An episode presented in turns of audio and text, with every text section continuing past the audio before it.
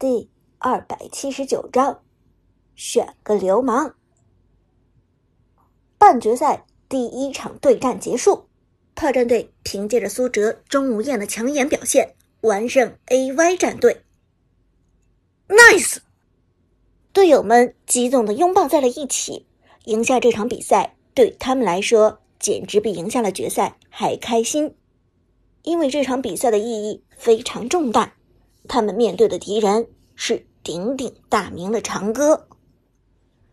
只不过在这场比赛之后，炮战队成员对 A.Y. 清风的真正身份产生了怀疑。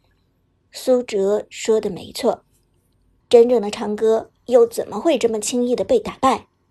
区区一个钟无艳，真的就能限制住长歌的花木兰吗？旺财抬头看了一眼坐在不远处的 A.Y. 清风。小声问道：“队长，这家伙真的不是长歌？”苏哲轻轻一笑：“至少我所了解的长歌水准在他之上，长歌的意识和手速都要强过对面的清风，所以我一眼就看出他是个冒牌货。”原来如此，旺财重重点头，随后又拍着苏哲的肩膀说道。我差点还以为队长你干掉了真正的长歌呢，那你简直也太强大了。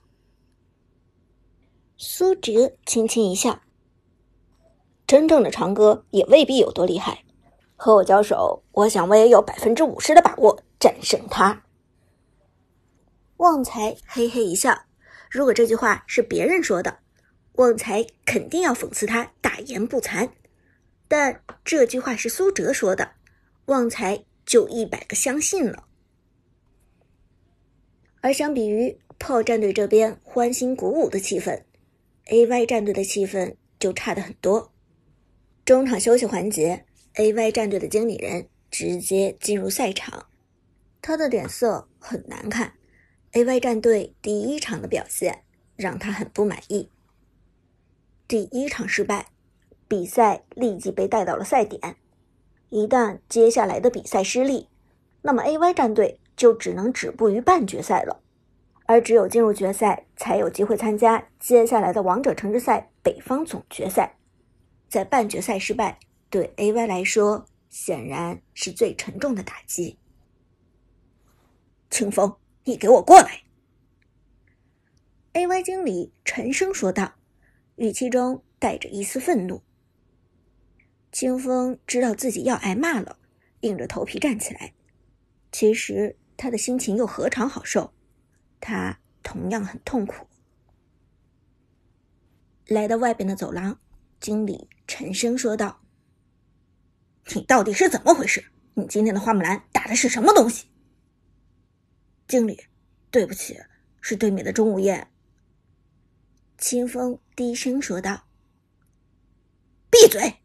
对面的钟无艳，不要给自己找借口，这一切都是你的责任。”经理沉声说道。“别忘了，我们是把你当做那个主播杀手长歌来打造的，而且现在那些愚蠢的观众还以为你是长歌。可是你瞧瞧你刚才的状态，你的花木兰用的和长歌的花木兰能相提并论吗？”我，清风低着头。很无奈的摇头道：“不能。好，亏你还有些羞耻心，还知道你表现的很差。现在你亡羊补牢，为时不晚。第二场比赛只能赢，不能输。我看你今天状态不好，花木兰这种吃操作的英雄你就不要用了，还是用凯吧。这种无脑强势的英雄发挥更稳定一些。”经理沉声说道。下场比赛，我会让你的队友好好关照你，尽量给你最大的发育空间。对面的隐姓埋名实力很强，你前期不要和他硬碰硬。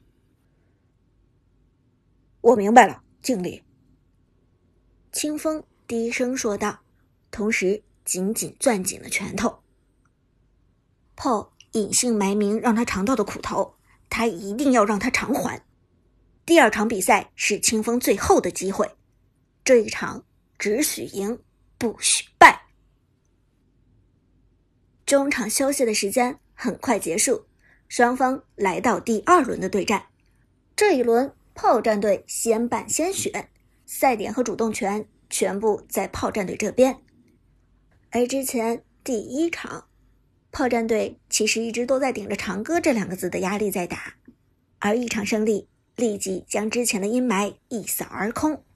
现在大家都知道，对面的 A.Y 清风并不是长歌，他绝对。没有长歌的实力，再加上这一场是自己的赛点，还是己方先办先选，炮战队直接士气如虹，每个队员脸上都露出轻松的笑容。